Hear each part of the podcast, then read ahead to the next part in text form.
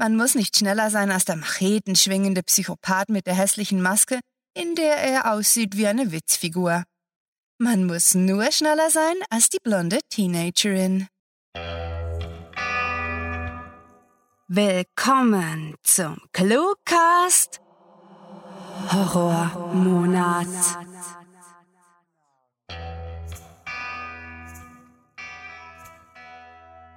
Seid ihr da? Ich kann gerade nicht laut sprechen. Sie sind mir auf den Fersen. Ihr wisst schon die Deckung!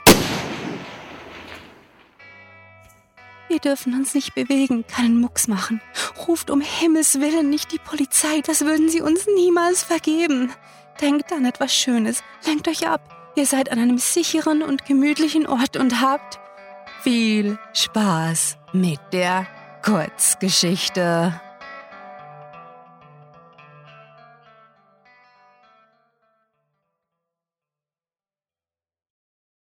Diesmal werden alle sterben. Von Fäulnis zerfressene Körper halten die Worte durch ihren Kopf, während sie über den in der Nacht kaum erkennbaren Wanderweg rannte. Das Seitenstechen war grauenhaft, unerträglich, doch sie versuchte es zu ignorieren und keuchte, das einzige Geräusch, das nebst ihren Schritten auf dem festgetretenen Kies zu vernehmen war. Nichts, was du nicht sowieso schon kennst. Eine vage Erinnerung an ihre Jugend zuckte vor ihrem geistigen Auge vorbei, kaum mehr als ein Sekundenbruchteil. Aus dem Wohnzimmer ihres Elternhauses waren gedämpft Gelächter und klassische Musik zu vernehmen, als sie durch den Gang schlich. Es schien eine der vielen Frauenpartys ihrer Mutter zu sein, bei der sich alle betranken und über irgendwelche Prominenten lachten. Sie fuhr zusammen, als nur wenige Meter vor ihr ein aufgescheuchtes Eichhörnchen panisch den Pfad überquerte und raschelnd im Dickicht verschwand. Diesmal werden alle sterben, fuhr ihre Gedankenstimme fort. Die kleine Wandergruppe schritt gemächlich den Wanderweg hoch, immer weiter in Richtung der Alphütte. Die fünf Jugendlichen hatten sich auf ihrem Gymnasium kennengelernt, als sie gemeinsam für die Aufführung einer denkbar schlechten Interpretation des Musicals Cats geprobt hatten. Das resultierende Katzenkonzert war von der Schülerzeitung höflich gelobt worden. Doch alle auf der Schule wussten, dass diese Aufführung ein Reinfall, ja gar ein Desaster gewesen war. Doch das spielte jetzt keine Rolle mehr, denn dank dem grauenhaften Katzenchor hatten sich die fünf Freunde kennengelernt und waren nun auf einer ihrer ausgedehnten Wanderungen, die sie jedes Mal in ihren Sommerferien machten. Stefan und Tino, das dynamische Duo der künftigen Mathematikstudenten, gingen voraus. Ihnen folgte Rebecca, die mit ziemlicher Sicherheit Psychologin werden würde. Zumindest war das ihr Kindheitstraum. Manu, der Englisch als Schwerpunktfach belegt hatte und nie zu wissen schien, was er aus seinem Leben machen wollte, ging neben ihr her. Die beiden hatten etwas miteinander und versuchten sinnloserweise diskret zu tun, obwohl mittlerweile die ganze Schule von ihrer Beziehung wusste. Zu guter Letzt folgte Zoe, von der niemand so genau wusste, was ihre Pläne waren. Schaut mal, rief Tino aus und deutete mit seinem Wanderstock nach oben. Weit über ihnen, vor der Steilwand der Fluh, drehte ein Adler majestätisch seine Kreise. Hier draußen ist es wunderbar ruhig, keine Menschen. Ja, hier draußen hörte ich niemand schreien, unterbrach der immer mit Filmzitaten und Anspielungen um sich werfende Stefan ihn lachend. Verängstigt hastete sie weiter. Sie musste dem Grauen entkommen, musste schneller sein als. Nein, daran wollte sie nicht denken. Ihre Faust verkrampfte sich um die Glasperle in ihrer Hand, die sie fest umklammert hielt, so als wäre sie alles, was noch geblieben war. Sie war einfach so am Eingang der Alphütte auf dem Dielenboden gewesen, ohne ersichtlichen Grund. Die Zwölfjährige tappte sich ängstlich weiter vor. Ja, keinen Laut machen, nicht, dass sie ihren Vater wecken würde, doch sie musste unbedingt aufs Klo. Sie konnte einen Schmerz an ihren Füßen spüren.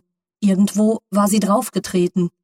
Sie bückte sich und hob die Glasperle auf, die vor der Zimmertür ihrer kleinen Schwester auf dem Boden lag. Die junge Frau rannte keuchend an einer alten, zerfallenden Scheune vorbei und dachte wieder an die im Dunkeln lauernden Schatten und die pampige Masse, die wie Hackfleisch aussah und von der sie wusste, dass sie nicht eine Zutat für Hamburger gewesen war. Sie konnte das Pochen ihres Herzens in den Schläfen fühlen. Sie hatte grausamen Durst und ihr war schwindlig. Doch sie wollte, nein, durfte nicht aufgeben. Erschrocken stieß sie einen unterdrückten Schrei aus, als sie mit ihrem Fuß an einer von der Scheune heruntergefallenen rostigen Regenrinne hängen blieb und der Länge nach auf den Wanderweg stürzte. Die fünf konnten vor sich schon die verlassene Alphütte sehen, die Rebekkas Eltern gehörte. Hier würden sie die nächsten Tage verbringen, weit ab von jeglicher Zivilisation. Der Wind rauschte leise in den Fichtenwäldern, die unter ihnen im Tal lagen, und im hohen Gras, das hier oben karger und wilder wirkte. Ein schönes Plätzchen, oder? fragte Rebekka freudig, die froh wirkte, endlich anzukommen. Beschaulich und romantisch entgegnete Manu und warf ihr einen verschwörerischen Blick zu, von dem er zu glauben schien, dass nur sie ihn sehen konnte. Zoe verdrehte theatralisch die Augen, sah demonstrativ weg und murmelte leise, na super, Liebesgesülze. Während Stefan und Tino offenbar etwas über die Natur diskutierten, denn eben war letzteres zu vernehmen. Wir sind also schon fast über der Baumgrenze, so knapp am oberen Rand. Hier wächst nicht mehr besonders viel Großes. Becky, Wieso hast du eigentlich einen Ghetto-Blaster dabei? wollte Manu wissen und nickte in Richtung des Geräts, das sie sich an den Rucksack geschnallt hatte. Sie lachte. Na, so können wir Party machen. Da oben gibt's ja keinen Strom. Steff und Tino tragen ja den ganzen Wodka. Da habe ich mir gedacht, etwas Stimmung kann nicht schaden. Endlich Ferien, rief Manu zufrieden aus, als sie die alte Blockhütte erreichten. Sie lag reglos auf dem Boden und konnte das Blut an ihren Unterarmen fühlen, da, wo sie sich beim Hinfallen geschürft hatte. Ihre Atmung war unruhig, und weil sie Angst hatte, jemand würde ihr erschöpftes Schnaufen hören können, hielt sie sich die zitternde Hand vor den Mund. Sie wusste nicht, wie viel des Weges zum Tal sie schon geschafft hatte. Vielleicht ein Drittel? In diesem Tempo würde sie es trotz dem Adrenalin in ihren Adern und den grausamen Bildern in ihrem Kopf niemals schaffen. Sie musste kurz verschnaufen, ob sie wollte oder nicht. Für einen Augenblick hielt sie den Atem an und lauschte. Nur der Wind in den Bäumen war zu hören und der Ruf eines Uhus. Nicht, Irene! konnte sie sich selbst rufen hören und stieß die Schlafzimmertür auf. In dieser Nacht hatte ihr Vater ihr erklärt, dass er sie und Irene umbringen würde, wenn sie jemals jemandem davon erzählte, dass sie dann nur noch von Fäulnis zerfressene Körper sein würden, wertloses Hackfleisch. Und sie hatte geschwiegen. Erschöpft atmete sie aus. Vielleicht verfolgte er sie gar nicht mehr. Nein, er konnte sie nicht mehr verfolgen. Niemand konnte das noch.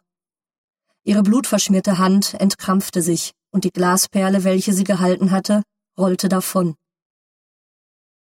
Aus dem Wohnzimmer waren gedämpfte Gelächter und Indie-Rock-Musik zu hören, als Zoe durch den Gang tapste.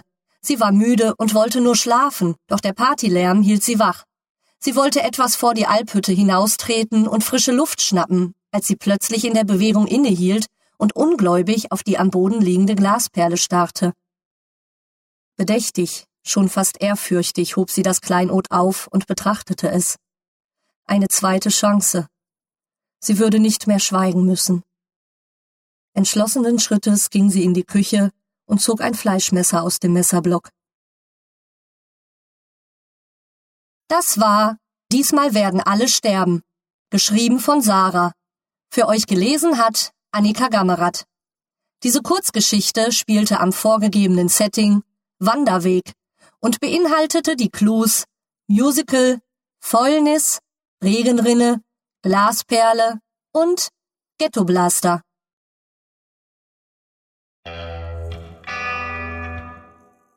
Ich, ich glaube, wir haben sie überstanden. Ja, ja, wir sind vorerst in Sicherheit. Oh, Mensch, das war vielleicht knapp. Ich weiß aber nicht genau, wie viel Zeit uns bleiben wird, deshalb sollten wir wohl besser schnell zur Sache kommen. Ihr seid noch immer im Clue-Writing-Horrormonat gefangen und es gibt kein Entkommen, außer die Sache auszusitzen, Podcast zu hören, Stories zu lesen und die Waffe stets griffbereit in der zitternden Hand zu halten. Den ganzen Oktober sperren euch die Cluewriter in ihr teuflisches literarisches Labyrinth und traktieren euch mit gruseligen oder schlicht und einfach verstörenden Inhalten zum Lesen und Hören. Wir wissen, ihr steht mit dem Rücken zur Wand, könnt nicht viel mehr ertragen und die Nacht ist lang, ein Morgengrauen ist nicht in Sicht. Wir glauben jedoch an euch, glauben daran, dass ihr es überstehen könnt, wenn ihr nur die Zähne zusammenbeißt und eure Kopfhörer mit aller Kraft umklammert. Außerdem haben wir hier und da einen Witz eingebaut, der euch zum Schmunzeln bringt. Vielleicht stützt dabei die vierte Wand ein und begräbt euch unter sich. Das muss so sein. Ihr könnt aber etwas länger am Leben bleiben, indem ihr euch die Gunst der Cluewriter mit kleinen Gaben erkauft. Wenn ihr Glück habt, werden sie euch dafür etwas Wasser einflößen oder einige Essensreste hinwerfen, die euch einen weiteren Tag im Kerker des Schreckens ermöglichen. Wir verraten euch sogar, wie das gehen soll. Schlagt uns Clues vor. Um Himmels willen, schlagt uns Clues vor, wenn ihr leben wollt. Es gibt keinen Ausweg, keine Erlösung, nur die Hoffnung darauf, nicht allzu viel Salz in die Wunden gestreut zu bekommen und lange genug durchzuhalten, also greift nach jedem Strohhalm. Wenn ihr denkt, die sadistischen Cluewriter sind alleine für euer nicht enden wollendes Elend verantwortlich, so habt ihr euch geschnitten und das Blut hört nicht auf zu fließen. Nein, ihr seid mindestens genauso schuld daran, dass ihr euch in diese Lage gebracht habt durch freiwilliges Lesen, Hören, Folgen und Liken. Doch wie alle zweifelhaften Operationen, seien es nun Black Ops oder Vivisektionen, werden wir von geheimnisvollen Organisationen finanziert. Es soll hier besonders unsere Hauptsponsorin Bettina Hahnloser genannt werden. Zu guter Letzt dürfen die Folterexperten nicht vergessen werden, die euch mit ihren frisch gestimmten Stimmbändern das Grauen unermüdlich in die Gehörgänge liefern, bis ihr nicht anders könnt, als um Gnade zu flehen. Sucht diese Helden des Cluecasts auch auf ihren Seiten heim und vergesst nicht, dem Röcheln ihrer Stimmen zu folgen. Hallo, liebe Hörer, mein Name ist Annika Gammerath. Ich hoffe, die Geschichte hat euch gefallen. Wenn ihr mehr über mich oder meine Arbeit als Sprecherin erfahren möchtet, besucht mich auf meiner Homepage www.annika-gammerath-sprecherin.de. Niemand kann diesen Schrecken entkommen. Niemand. Und dass die grauenvollen, furchteinflößenden Cluewriter die Welt auf derart vielen Ebenen in Angst und Bange versetzen, macht die Sache auch nicht besser. Haltet euch fern von Facebook, Twitter und Google wo eifrig geschlitzt, seziert und traktiert wird. Seht euch keinesfalls die noch blutenden Trophäen auf Tumblr und Instagram an, das Feed des Entsetzens auf Bloglovin oder den Zombie Walk auf YouTube. Bitte um alles in der Welt, das gut und heilig ist, bleibt den Cluewritern und ihren wahnsinnigen Weltherrschaftsplänen fern. Und vor allem, fallt unter keinen Umständen auf die miesen Tricks herein, mit denen sie Leute auf ihren Newsletter locken, mit dem sie euch das zutiefst verstörende Gedankengut nach Hause liefern, denn einmal gefangen gibt es keinen Kommen. Also rennt und schaut nicht zurück. Nein, das sind sie wieder ich. Ich kann das nicht. Nein, nein, nicht, nicht die Machete. Gib, gib das Ding her, verdammt. Ähm, Igitt, so viele Organe hat ein Mensch. Hm, naja, das war's. Mit fantastiliardischem Dank fürs Zuhören und den blutigsten Wünschen eure Cluecaster.